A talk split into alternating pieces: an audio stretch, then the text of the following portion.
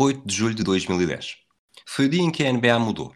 Há exatamente 10 anos, LeBron James sentou-se num ginásio no Connecticut e durante mais de uma hora falou sobre o que lhe ia na alma, em direto para todo o mundo, através da ESPN. E mais importante, anunciou que ia deixar Cleveland e levar os seus talentos para Miami Beach. Neste episódio, vamos recordar o impacto deste acontecimento com alguém que viveu em Cleveland durante o período de ressaca. Eu sou o Rui Silva e o convidado deste programa é o João Pedro Lopes. Switch, and here's Pierce again. A Smith screen. Posey will defend. Oh! oh! LeBron James with no regard for human life. Boston only has a one-point lead. Greer's putting the ball on a play. He gets it out deep, and Havlicek steals it.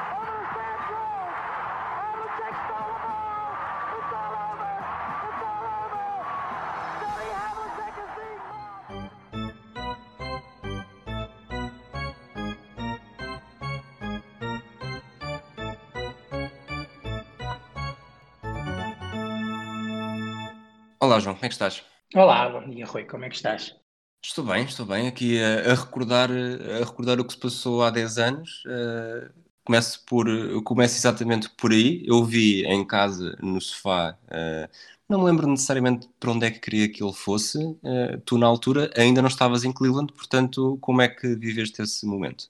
Não, ainda não está, como ainda não estava em Cleveland, não me afetava tão particularmente. E só mais tarde, como, como vamos falar, é que consegui perceber as implicações numa, numa cidade tão, tão ferrenha do seu desporto e, das, e, dos, e dos seus atletas como é Cleveland. Por isso também não tinha um particular, não tinha um particular interesse, apesar de ter sempre acompanhado a NBA ah, desde, desde cedo, enquanto vivia cá em Portugal e antes de ir para Cleveland, eu era um grande fã dos Seattle Supersonics. Portanto, o meu coração já tinha sido partido com, com o fim da equipa e não, e não, e não, levei, não levei a minha afiliação para. Não, não levei a minha afiliação necessariamente para o Oklahoma, nem continuei, nem continuei com os resquícios do, do franchise. Uh, e, e, portanto não tinha um particular não tinha uma particular um particular interesse no LeBron James nessa altura como como veio a ser muito maior mais tarde Uh, com, com, a ressaca, como tu falavas há pouco, e, e também com, com, o recrescimento e, com, e, e, mais tarde com o título e tudo isso quando, quando, quando vai acontecer. Sei que tinha, tinha várias equipas da NBA atrás dele, o que é normal, e os próprios Cavaliers tinham interesse em, em assinar com ele de novo, uh, mas, mas ainda não tinha, ainda não tinha, ainda não tinha particular, particular interesse no, na, na, decisão, na decisão de para onde ele ia. Ainda, ainda estava longe, de, provavelmente, de perceber que ia, que ia ter tanta implicação pessoal para mim e para, para o meu acompanhamento do desporto. Tu quando, quando é que sabes exatamente que vais viver para Cleveland? É em janeiro de 2011 portanto já, já estou num pós-decisão deste. Em janeiro de 2011 foi quando fui a Cleveland tratar das coisas, eu fui para lá fazer investigação e foram 3, 4 meses antes, já, já estava a falar há algum tempo, mas só soube com certeza que ia para Cleveland no final de 2010, início de 2011. E nessa altura fizeste algum trabalho de, de preparação para, para viver como alguém de Cleveland no mundo do desporto?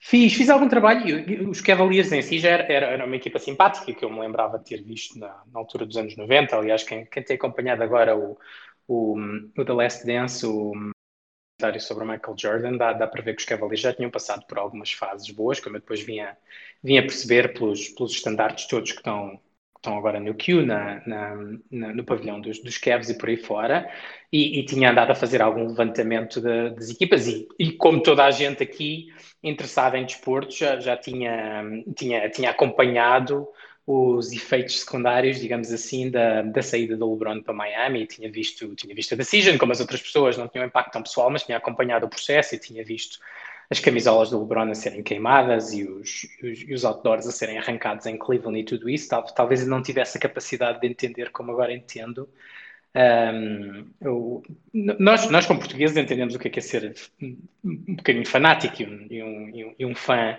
acérrimo dos seus clubes, porque não, não, não é como se isso não existisse cá, sobretudo no futebol, mas em alguns outros desportos, em algumas regiões do país. Mas, mas ainda não tinha a percepção completa do quão importante era para aquelas pessoas e, como podemos falar um bocadinho mais à frente, o que é que é viver numa cidade que, que em 2016 vence um jejum de 52 anos, que é, que é um período muito, muito grande sem vencer nenhum desporto profissional nos Estados Unidos. Tu quando chegaste, qual é, é a tua primeira grande experiência em que tu percebeste, ok, esta cidade ainda está a sofrer com a saída do LeBron James? Assim, alguma história que se destaque de todas as outras? Sabes que eu fui cedo a ver o meu primeiro jogo dos Cavaliers. Um, eu chego em abril, portanto, abril é a minha, a minha, primeira experiência desportiva, se estivermos a falar de esportes maiores, acaba por ser com os Indians, porque a época está a começar mais ou menos em abril, maio, não é? E, e, adorei, comecei a, comecei a enturmar-me no beisebol, que sim, tu és um grande fã, ah, mas, mas eu ainda não tinha qualquer percepção do beisebol e comecei, comecei a gostar muito do beisebol dos Cleveland Indians nessa altura. Uh, ver se o nome ainda é este quando o episódio for Exato. para a frente, que, que, estão a pensar mudá-lo. Uh, e, depois, e depois começo também, embora já seguisse um bocadinho, mas não com o fanatismo como fiquei entretanto, um, a seguir o futebol americano e os Cleveland Browns mais na época do verão, com a Precision e tudo isso uh, e com o início da época. E quando o NBA chega na altura do outono, eu fui logo cedo a um dos primeiros jogos da época. E, e o LeBron tinha saído, o Kyrie Irving tinha sido um, tinha sido selecionado no draft, já começava a dar indícios de ser um excelente jogador também, mas o resto da equipa era muito má. É? O, histórico de, o histórico da equipa um, foi muito mau nos quatro anos seguintes à, à saída do LeBron e, portanto, e, portanto há, há, há um bocadinho a perspectiva do, do quão má esta equipa é e, portanto, tu tens, como cá, cá, temos mais isso para o futebol, mas eles lá falam dos desportos todos, tens aqueles programas diários que eu comecei a ouvir na, na rádio local de, de debate de desporto e era falado constantemente o quão, o quão esta equipa estava de ressaca da saída do LeBron e, e tinha uma incapacidade de ter qualidade de jogo e, e eu lembro-me, apesar do, rec, do recorde ser muito negativo nessa época, um, a única coisa que dava alguma esperança era, um, era, era a qualidade visível como rookie do, do, do Kyrie Irving, mas era, mas era completamente isolada. O resto da equipa era muito mau. Em jogos em que o Kyrie fazia, fazia excelentes jogos, um, não, isso, isso, acabava por não servir de muito. Isso, aliás, vem ao longo do tempo. Eu lembro-me em 2014, espero não estar a dizer mal a data, acho que é em 2014, um jogo dos Cavs em casa contra os Portland Trail Blazers, em que o Kyrie marca 52 ou 53 pontos. Um jogo absolutamente fa fabuloso do Kyrie e é o mesmo do que nessas três épocas, não serve nada em termos de, em termos de efeito principal da equipa ou, ou, ou da equipa ser competitiva, e aí estamos a falar mesmo antes da, depois do regresso do LeBron. Portanto, acompanhei três anos em termos de basquetebol em que em que vês uma equipa que não consegue ser competitiva, apesar da, apesar da carta em Comic Sans MS a prometer que, que, iam ser vencidos títulos antes, antes do LeBron ganhá-los. Não só isso não foi cumprido, como a equipa andava muito pelas ruas da amargura. Um, e, enfim, também poderemos falar disso mais à frente. Acho que é uma, uma certa dependência daquela figura na última década que, que, que, tem tornado a equipa muito órfã da ausência do, do, do LeBron nos períodos em que ele não tem estado lá desde, desde que apareceu. Tu foste, portanto, começaste a viver em Cleveland em abril de 2011. Eh, Sim. Uh, acaba por ser a estreia nos playoffs do LeBron James em Miami. Miami chega à final e perde essa final. Como é que foi viver uh, essas semanas uh, em Cleveland, estando o LeBron James numa final que acaba por perder? Eu podia mentir sobre isto, mas, mas não seria correto. E, portanto, foi, aquilo foi, não sendo bonito, foi quase como uma vitória na cidade. As pessoas juntavam-se todas nos bares e nos restaurantes e estavam a ver as, as finais com muita atenção e cada, cada cesto falhado do LeBron, cada ponto dos Mavs eram, eram, eram celebrados como se fosse uma vitória dos Cavaliers. Portanto, o, o, sentimento de animosidade contra o LeBron estava ainda muito, muito presente. Portanto, foi uma, foi uma grande alegria para as pessoas o facto, o facto do Zip não terem ganho. Um, e, portanto, em 2011, e, Cleveland quebrou o jejum, não é? Exato, Cleveland quebrou o jejum. Não oficialmente, mas Cleveland quebrou o jejum. Eu acho que quem, quem conhece a dinâmica americana e quem conhece, quem conhece a dinâmica da, daquelas cidades e daquela região iria perceber um bocadinho isto também, porque é a saída de uma cidade, de uma cidade de Midwest, uh, que eles gostam de chamar blue collar, em que, em que o princípio de, de, vida numa cidade como Cleveland é muito trabalho, a indústria, que teve grandes quebras no final dos anos 80 e dos anos 90, mas muito uma cidade de pessoas muito trabalhadoras, muitos afro-americanos, muitas pessoas do leste europeu, portanto, uma cidade de muito combate, que é sempre atacada nas piadas, nas andotas, nas coisas todas, contra Miami, em que, em que tens um, a idealização de um sítio paradisíaco e de casas milionárias e de praia e dessas coisas todas. Portanto, toda, toda a saída do LeBron foi vista pelas pessoas de Cleveland como uma traição a alguém da casa e como uma traição aos princípios uh, de uma cidade dura e de trabalho do Midwest para, para, ir, para, irem, para, para ir procurar uma coisa mais, mais dourada na, noutros, noutros, noutros locais. Tu, nesta altura, arriscavas dizer o nome LeBron em conversa com, com pessoas que foste conhecendo ou era um bocado não se mencione o tipo? Eu acho que ele mencionado era muito, porque as pessoas ainda tinham um ódio tão latente que, que, que, estavam sempre a falar dele. Portanto, não foi como se o esquecimento fosse a, fosse a via que fosse perseguida para tentar, para tentar lidar com o assunto, sabes? As pessoas estavam, estavam de tal modo, um, de tal... Sim, talvez tivesse o Dan Gilbert ou alguns jornalistas que insistiam no, no não falar no LeBron, mas eu acho que em geral havia uma havia ainda uma, uma, animosidade tão latente que, que, o nome dele era dito, apenas era dito com, com um fator muito negativo. Eu, o, como é sabido por outras áreas da vida, o amor e o ódio às vezes sentimentos muito próximos. e eu acho que aqui a relação com o LeBron James da cidade de Cleveland e dos fãs dos Cavaliers, um, nessa altura entrava um bocadinho nesse, nessa, nessa proximidade entre, entre, entre mudar do, do, do amor para o ódio. E era isso que, não, não, não nos uh, alargando já até 2014 ainda, mas, uhum. mas era essa pergunta que eu ia fazer. Se em 2011, se esse, se esse ódio todo uh, te fazia desconfiar de alguma forma que, que havia emenda possível aqui uns anos depois LeBron James poderia voltar para Cleveland? Eu acho que é como em tudo, eu, eu, eu, isso, isso nem, nem, creio que seja particular dos fãs de Cleveland ou dos fãs de basquetebol, é um, um bocadinho por todo o mundo. Uh, se calhar se pegares, se pegares no Figo, na altura em que era acusado de peseteiro, se, se ele dissesse que queria voltar e imediatamente o aceitavam em Barcelona. Eu acho que as pessoas dizem que não, mas, mas, mas quando o talento, o talento supera tudo, não é? Quando o talento existe e quando, quando aquele atleta em particular pode ser, eh, pode ser a diferença entre vencer os títulos ou não vencer os títulos, as pessoas são capazes de perdoar o que quer que seja e de passar as coisas. Se falasses com as pessoas não era isso que parecia, porque, porque, porque as pessoas tinham mesmo um ódio latente à, à decisão dele, e não só à decisão, mas, mas também provavelmente ao modo como a decisão foi feita, não é? Eu acho que, que tens, tens o extremo dos, dos adeptos que, são, que, que não pensam e que só pensam na sua equipa e pelo fanatismo não conseguem pensar direito, mas também tens muitas pessoas, e muitas pessoas com que eu falei em Cleveland, que compreendiam uma análise racional não é assim tão, não é assim tão, tão, tão, tão, tão inesperada, tão impensável que um jogador como o LeBron pudesse querer jogar para outra, para outra equipa e, e, e achasse que, que, tinha noutro lugar uma,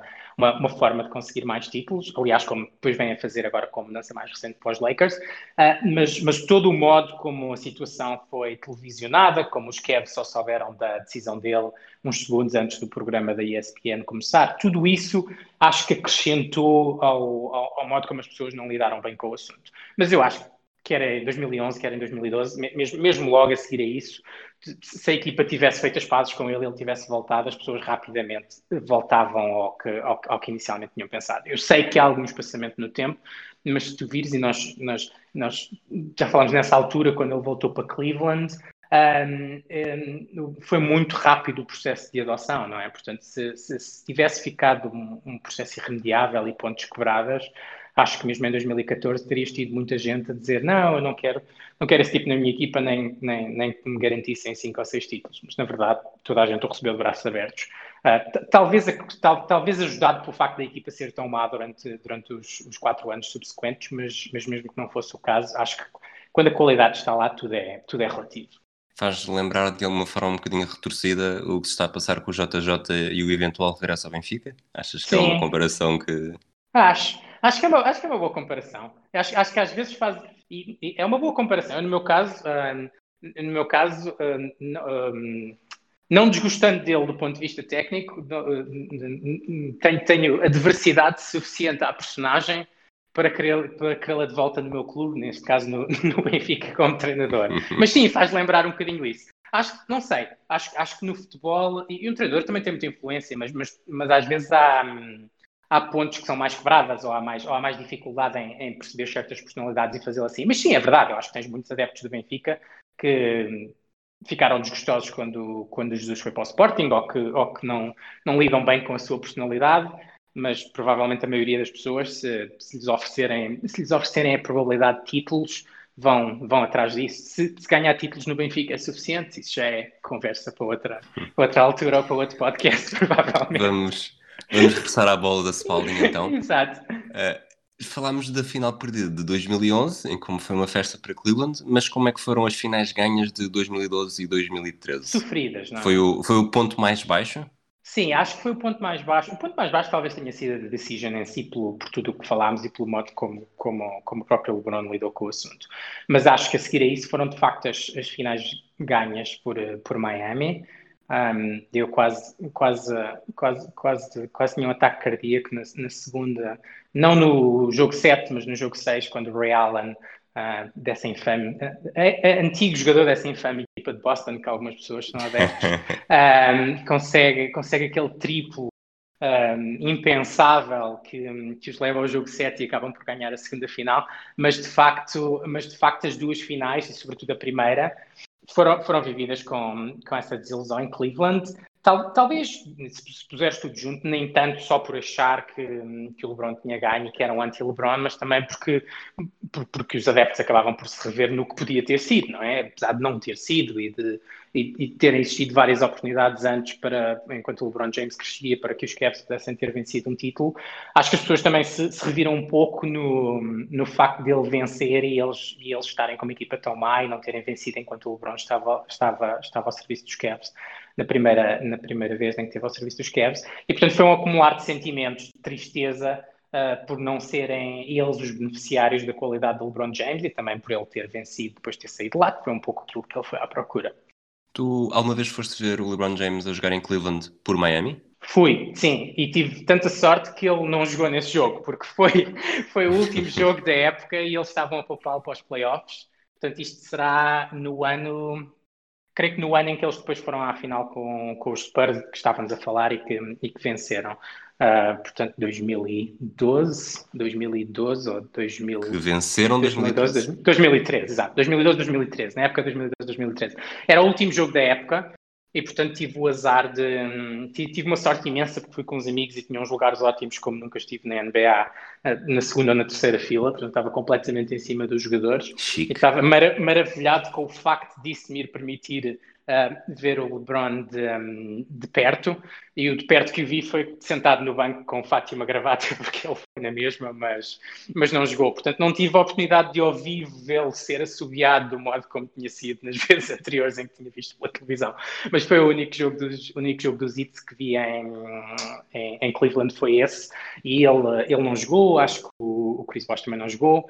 Dwayne Wade, creio que foi o único que jogou assim dos três principais de Miami. Uma equipa secundária, mesmo assim foram capazes de bater os Cavs, mas num jogo que já não contava para muito, porque era mesmo o último jogo da época. Nós estamos a falar de, uma, de um período em que Cleveland, lá está, não vai nenhuma vez aos playoffs, tem dois anos, uhum. o, dois, ou dois anos a primeira escolha do draft, Portanto, uhum. não havia nada de bom a passar-se em Cleveland, a não ser que com bem puxadinho, acho que a, evolução do Kyrie e o, o jogador Sim. que o Kyrie se estava a transformar uh, possa significar. Portanto, receber uh, LeBron James em Cleveland acaba por ser o ponto mais importante do calendário. Sim, sim, sem dúvida. Foi, foi uma diferença, uma diferença gigantesca. Eu acho que sempre quando acontecem as grandes decisões, por, algum, por alguma ironia do destino, estou cá em Portugal a passar férias. Não sei se recordas, em 2014, quando falámos do LeBron voltar, Uh, estávamos a trocar mensagens e eu estava no, no Ótimos Alive, ou Eras Alive, não sei como é que se chamava na altura, a acompanhar de longe, porque estava duas semanas cá em Portugal. Mas em termos de. Mas, mas, mas com muita alegria, porque, porque era como eu dizia, mesmo as pessoas que, mesmo as pessoas que eram ainda anti-LeBron nessa altura perceberam que aquela equipa era, era tão má e não tinha mais nada que viram, que viram, com, viram de braços abertos o regresso do LeBron. Acho que a questão que existia na altura era o que o, o, que é que é necessário o que é que é preciso fazer mais para que não se repita o que se passou na, na, vez anterior em que o LeBron levava a equipa às costas, não é? Mas não era suficiente, como se provou pelos resultados. a evolução do Kyrie era muito, era muito promissora, portanto, ter o Kyrie e o LeBron era, era um duo que era muito promissor, mas, mas ainda faltava qualquer coisa, não é? Portanto, eu acho que o regresso do LeBron foi visto com entusiasmo, mas, mas em termos de, de imaginar vitórias, havia, havia, ainda a contenção, a contenção de, de, de, alguns adeptos mais, mais, mais, mais capazes de calcular o, o que dali poderia haver, tentar perceber o que é que significava a vida do LeBron em termos de, em termos de adicionar outras peças ao, ao, ao, plantel para, para, conseguir, para conseguir tornar a equipa mais forte. Mas, mas sim, mas foi uma, uma alegria imensa porque, porque veio no, no pico da sua carreira, não é? Portanto, não foi sequer aquela, aquela jogada de alguns desportistas em que voltam já numa fase muito descendente da sua carreira, sem capacidade de jogo.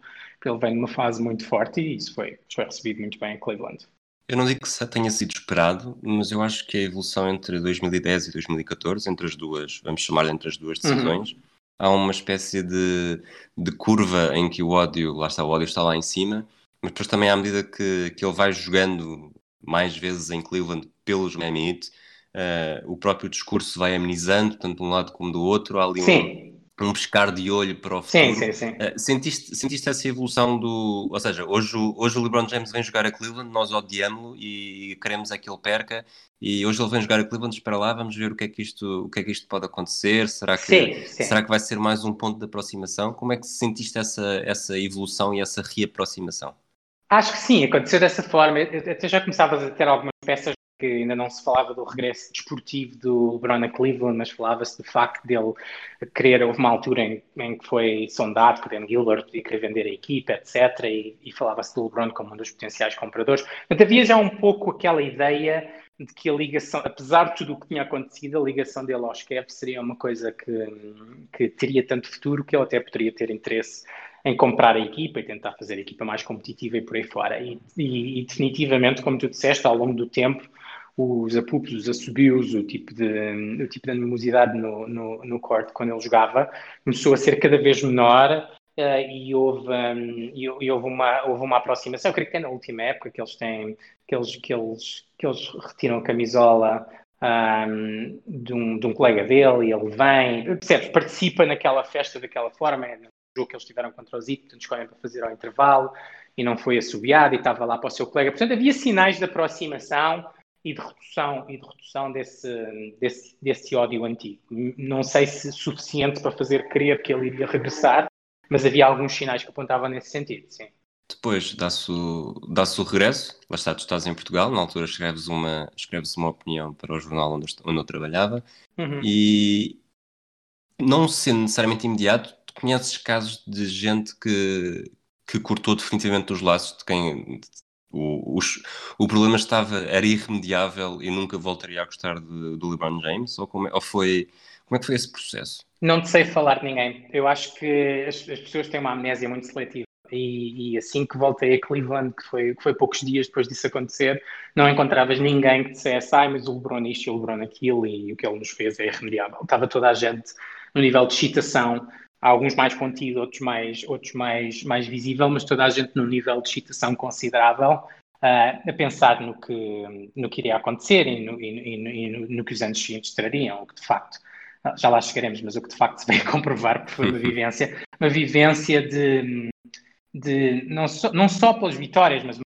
vivência tudo o que isso trouxe a Cleveland, do ponto de vista económico, das pessoas que lá iam ver os jogos, percebes? Uma cidade como Cleveland, que está habituada a ser tirada do mapa, um pouco injustamente, para quem a conhece tão bem como eu, um, não sendo uma, uma, uma megapolis mundial, mas é uma cidade com, com, com, muitas coisas boas e uma cidade muito agradável em vários aspectos. E do ponto de vista do desporto, é uma cidade fantástica, porque é relativamente pequena, uma cidade de médio pequeno tamanho para os Estados Unidos, com três equipas nos, nos, principais desportos americanos, e, e, e, a cidade viu com o regresso dele também, também o voltar a estar no mapa, não é? O, ter, voltar a ter mais jogos um, em, em, horas, em, horas, em horas douradas e, com, e na TV Nacional e, e ter, ter os principais analistas a irem lá, o que é muito diferente do que a equipa estava a viver e do que a cidade estava a viver nos anos anteriores um, porque nenhuma das suas equipas era capaz de gerar este, este buzz todo nos mídias. Portanto, foi, foi muito bom para a cidade, própria notícia e, e, mesmo que não viesse o que veio a seguir, eu acho que, eu acho que teria sido muito bom para a cidade o regresso do LeBron em termos mediáticos.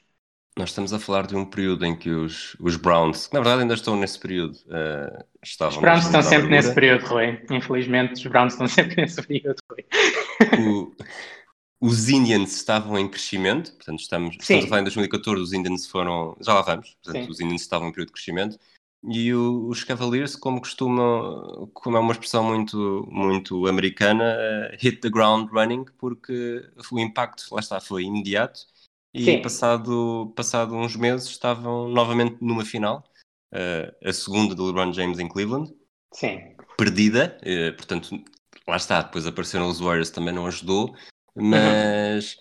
mas sentia-se essa euforia. Estavam, quando ele regressou a uma final, quando ele regressou com a promessa de, de, vencer um título e de estar lá e fazer o resto da carreira como, como um bom filho do, do Ohio, uh, foi percebeu-se que pronto, já está, o, que foi, o que foi feito, feito está, ele saiu, saiu para ganhar títulos, conseguiu e agora está aqui connosco e vai ficar connosco até alcançar os seus objetivos?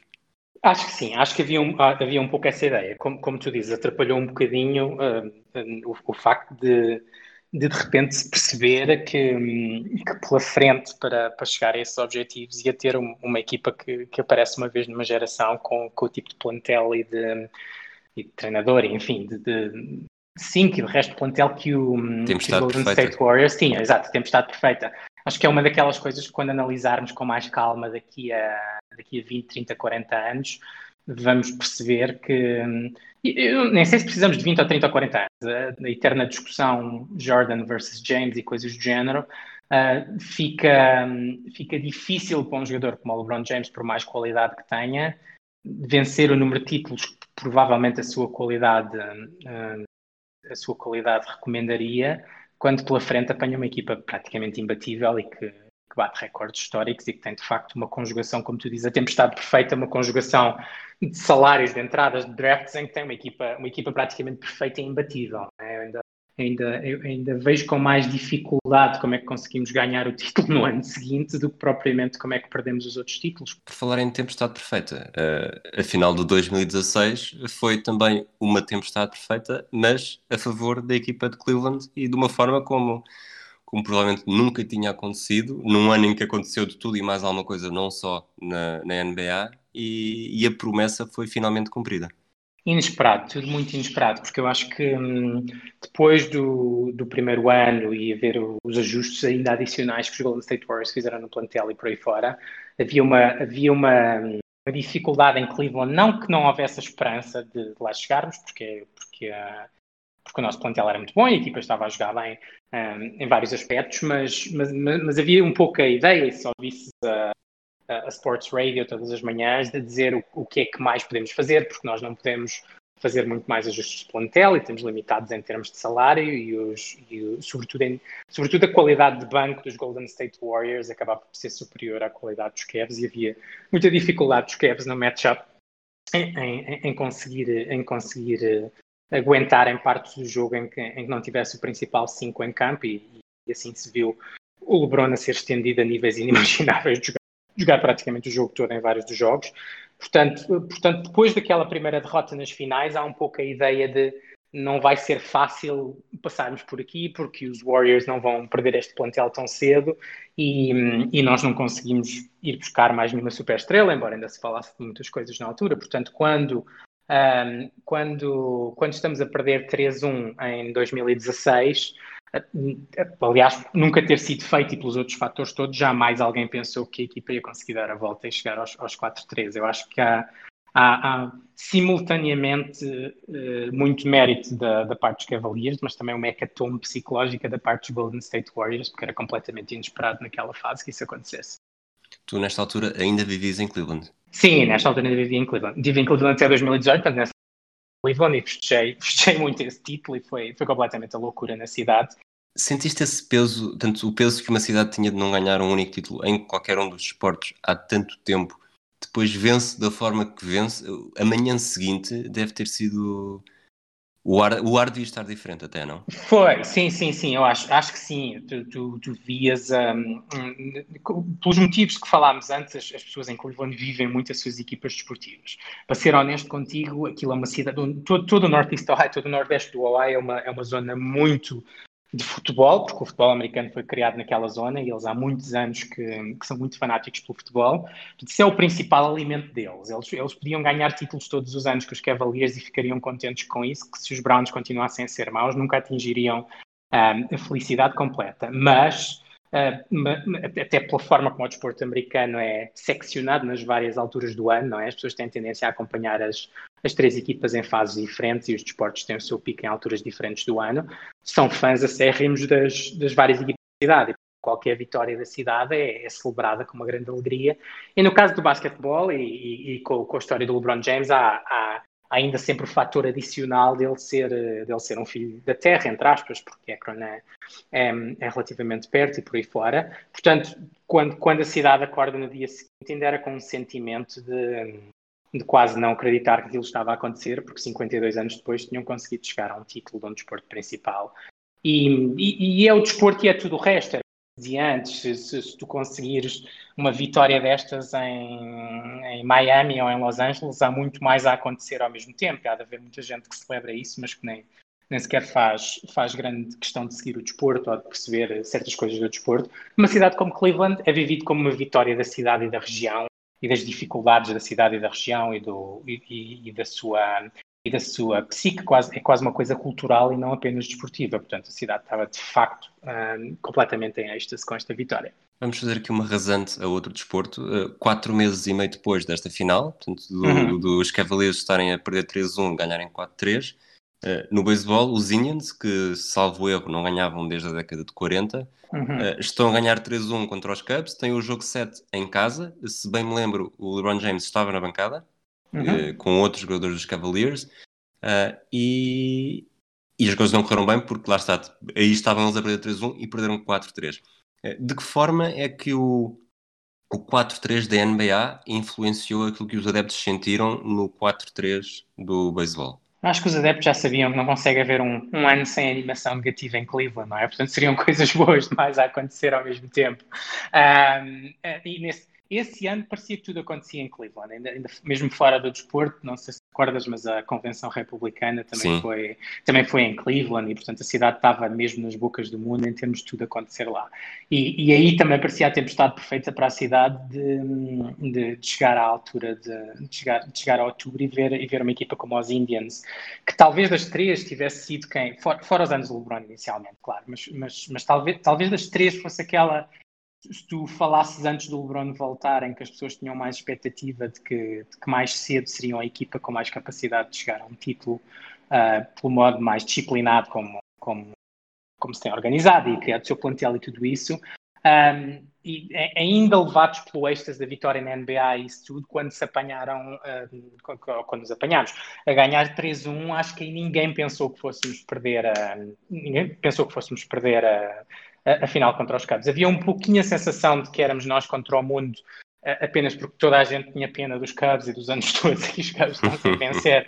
E eu acho que não tinhas muita gente a favor dos Cubs, tirando, a favor dos, dos Indians, tirando, tirando as pessoas de Cleveland, naturalmente, e algumas figuras como o LeBron e outros, mas havia uma grande simpatia globalizada pelos Cubs por isso tudo, mas, um, mas a qualidade da nossa equipa era ótima e chegando a 3-1 não, não, acho que tivemos a, um inning ou dois innings de conseguir, nem sequer foi só pelo jogo em si, mas, mas, mas acaba por ser depois. Não, não, eu não sei se o que aconteceu na NBA influenciou, mas, mas quando não vencemos o quando não vencemos esse jogo, quando não conseguimos vencer o jogo 5, eu acho que para algumas pessoas, eu incluído, houve um bocadinho aquela percepção de isto psicologicamente talvez vá acontecer o mesmo que aconteceu aos Warriors, apesar de, apesar de uma época tão boa e de chegar tão bem aqui, vai haver o fator psicológico que não, que não vai ser ultrapassado nesta fase e, e foi o que acabou por acontecer, porque depois os Cubs começaram a ficar muito fortes e acho que, e acho que mesmo alguns dos nossos melhores jogadores se foram um pouquinho abaixo nos jogos finais.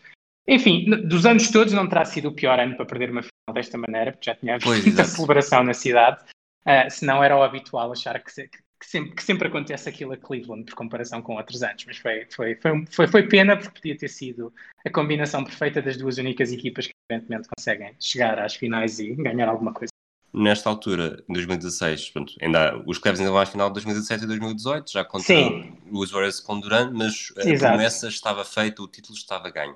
Uh, achas que, como a história vai lembrar LeBron James em Cleveland, terá sempre o asterisco de, que é uma expressão também muito utilizada nos Estados Unidos, uhum. de ter deixado como deixou em 2010, ou, ou, simplesmente há de ser o herói que, que garantiu um título tão ansiado e que cumpriu a promessa, mesmo que pelo meio tenha tido uns desvios? Eu acho, eu acho que provavelmente vais, vais lembrá-lo mais pela, pela segunda, pelo facto de ter conseguido um título para uma cidade ao fim de tanto tempo, não é? E ter tido a capacidade de remediar relações que pareciam cortadas uh, definitivamente e de voltar e de conseguir ser campeão. Eu acho que o asterisco é mais ele que acaba por criá-lo ele próprio pelo modo como lida com a decisão em 2010 e pela equipa para onde vai e pelo que procura. acho que ninguém pode ser acusado em área nenhuma da vida, mas no desporto a mesma coisa de, de, procurar um lugar onde acho que vai ganhar mais títulos ou ser mais feliz profissionalmente ou até economicamente ou por aí fora, mas tu tens vários, tens, tens várias antigas estrelas da NBA, incluindo o Michael Jordan, a dizer que jamais uh, iriam telefonar um, ao Larry Bird ou ao Magic Johnson para irem jogar com eles para conseguirem ganhar títulos dessa forma, não é? Portanto, há, há, há talvez uma mudança de mentalidade e os tempos também são diferentes, em que tu antigamente, antigamente eras muito acérrimo de bater os teus rivais e isso ser a forma de, de chegar aos títulos e hoje em dia já há muitos fatores envolvidos, empresários à mistura e por aí fora, e, e, e, além de pensarem no que é melhor desportivamente para ti, pensam no que é, que é melhor para a, tua, para a tua brand, para a tua marca, e aliás, provavelmente é por isso que o LeBron acaba por ir para Los Angeles e nem só por, por, por, por razões desportivas, até porque desportivamente ainda está para ver se isso foi uma boa mudança para ele. Mas eu acho que, respondendo à tua pergunta, ele vai sempre ter um asterisco pelo modo como, como lidou com as coisas, mas o asterisco também lhe permitiu ter dois títulos que, sejamos honestos, eu creio que se ele tem continuado em Cleveland, é questionável se viria a vencer algum, porque dependeria muito do resto do plantel, não é? Portanto, eu não sei se o LeBron tivesse continuado de 2010 a 2014 em, em Cleveland, se as coisas tinham sido o mesmo em 2016 ou nos anos subsequentes, até porque a última época dele em Cleveland acaba por ser, uh, em 2010, acaba por ser um bocadinho inferior a 2009. Portanto, acho que ele estava no seu direito de fazer as coisas, acho que o modo como lidou com a decision, na qual estamos a fazer quase os 10 anos, acaba por pôr um, um ligeiro asterisco, mas, no, mas, mas a linha principal vai ser o que ele conseguiu vencer para a cidade tantos anos depois. E, fazendo o, oposto do, dos 30, 40, viver daqui a 20, 30, 40 anos, como falaste há pouco, uhum. achas que, o, que, esta, que a decision, que também é um tema muitas vezes falado, eh, teve uma importância tão grande no, no tal empoderamento dos jogadores que depois de ter sido visto como uma verdadeira tragédia em 2010, um, quase como um falhanço mediático e de gestão de carreira, eh, daqui a 30 anos vai ser visto como um, um momento positivo que deu, que equilibrou o equilíbrio de forças entre, entre equipas e jogadores? Acho que sim, em termos, do, em termos do, do que valoriza o poder do jogador em fazer isto, não é? E vês isso nos desportos todos. E acho, e acho que se, esta, se a decision tem acontecido hoje, em vez, de, em vez de há 10 anos, ainda tinhas mais fatores de postura, porque o modo como o Dan Gilbert lidou com a situação e tudo isso, em termos de toda a tensão racial que se vive num país como os Estados Unidos, não é? Não, estamos 10 anos depois e essa tensão racial continua a existir Uh, e, e, muitos destes atletas passam, passam por isso e acham que isso também tem influência no modo como são tratados e tudo isso. Eu acho que o facto de os jogadores se emanciparem para poderem escolher aquilo que acham que é melhor para as suas carreiras a todos os níveis é um fator positivo de algo como o que o LeBron fez em 2010. O, o folclore à volta da decisão é mais questionável, mas isso também faz um pouco parte do desporto americano, não é? é, é, é um, tu, tu, que, tu que és grande adepto dos desportos americanos e já foste, já foste a todos eles, sabes bem que, que em, em, qualquer um dos três desportos aquilo é quase tanto o desporto em si como tudo o que há uh, nas pausas e nos timeouts e, e por aí fora em que, em que há todo um espetáculo à volta de qualquer atuação desportiva, não é? Por isso também não acho que seja não acho que seja 100% criticável alguém querer, querer fazer isso como, ou usar essa plataforma como forma de comunicar a sua decisão. Provavelmente poderia tê-lo feito de, de, maneira um pouco melhor, podia, mas ao mesmo tempo também, também fez uma série de fundraisings e dinheiro que foi dado para caridade e por aí fora. Portanto, há, há coisas boas e coisas más relacionadas com isso, mas não discordo de ti no, no, no, ponto em que isso poderá ter tido um, um papel importante na emancipação de algum destes jogadores que durante muitos anos foram tratados uh, quase como, como peças de xadrez, sem, sem poder de decisão em relação a onde, onde, iam, onde iam levar os seus talentos, como diria o James. Em, em 2018 o LeBron volta a sair, mas como Sim. tem um título uh, e também como as coisas foram de uma forma diferente, a ideia que ficou visto de fora é que, não sei se na altura tu já tinhas saído ou, ou ainda ias sair, eu saí, eu saí ligeiramente antes, portanto, eu acho que ele saiu de desilusão. Não merecia a pena continuar em Cleveland porque, porque eu não estava lá. Eu acho que, eu acho que há uma relação as Pessoas, as pessoas queimaram camisolas quando tu saíste? Uh, muitas, muitas. Muito mais do que no LeBron. E os outdoors todos com, com a minha fotografia já, consegui, já conseguiste voltar a Cleveland ou como é que isso, como eu, é que isso eu vou voltar a, Eu vou voltar a Cleveland agora, portanto eu acho que ficaria, ficaria atento à comunicação social a ver se o LeBron não vai fazer o mesmo eh, agora que sabe que eu vou voltar para Cleveland. Não, mas, mas, foi, mas foi muito diferente. Eu saí, saí mais ou menos na mesma altura, mas ainda, mas ainda acompanhei esse processo. Um, eu, acho que, eu acho que ele sai um bocadinho depois, porque é na altura do verão que, que isso faz mais antes, antes da mudança da época para, para Los Angeles. Mas eu acho que já foi um pouco diferente. Além de ter o título anterior, a equipa também estava um, um, pouco perdida em termos de direção, que infelizmente continua, esperemos que em alguma altura isso mude.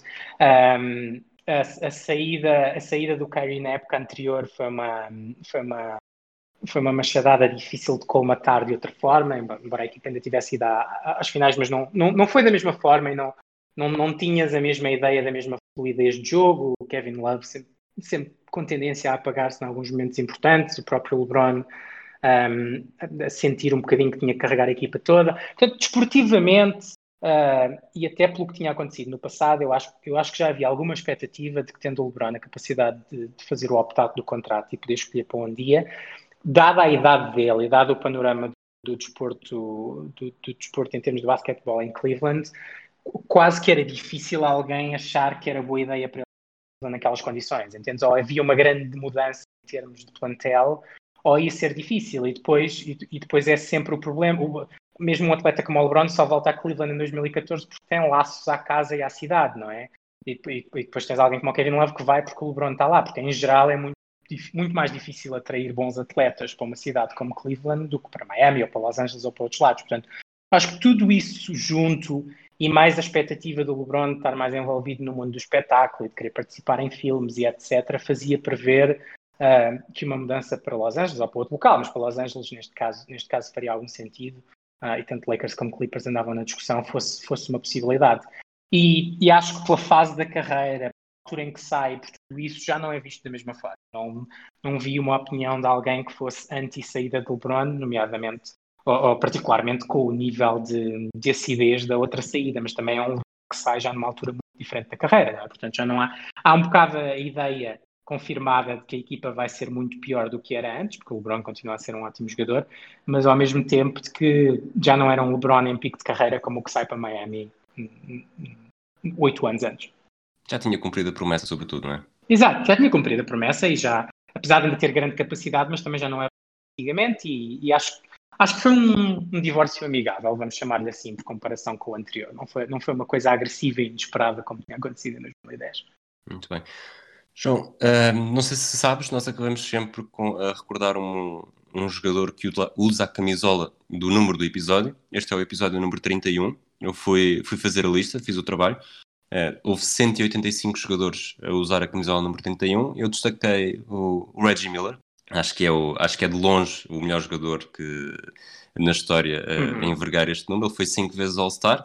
Uh, em 94 conseguiu terminar a época com 50% de lançamentos de campo, 40% de triplos, 90% da linha de lance livre, portanto o, o famoso 50-40-90.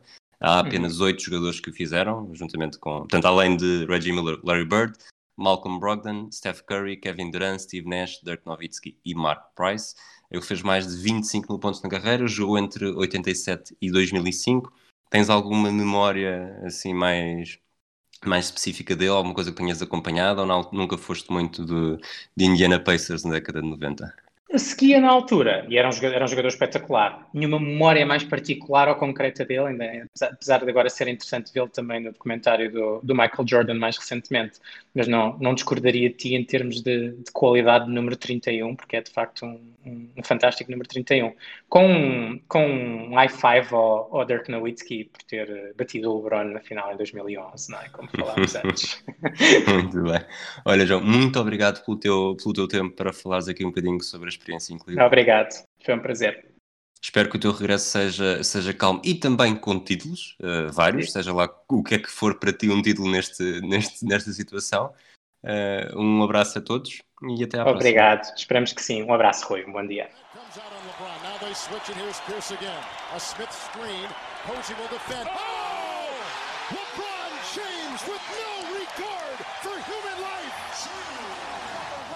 Boston only has a one-point lead. Greer's putting the ball on a play. He gets it out deep, and Havlicek steals it.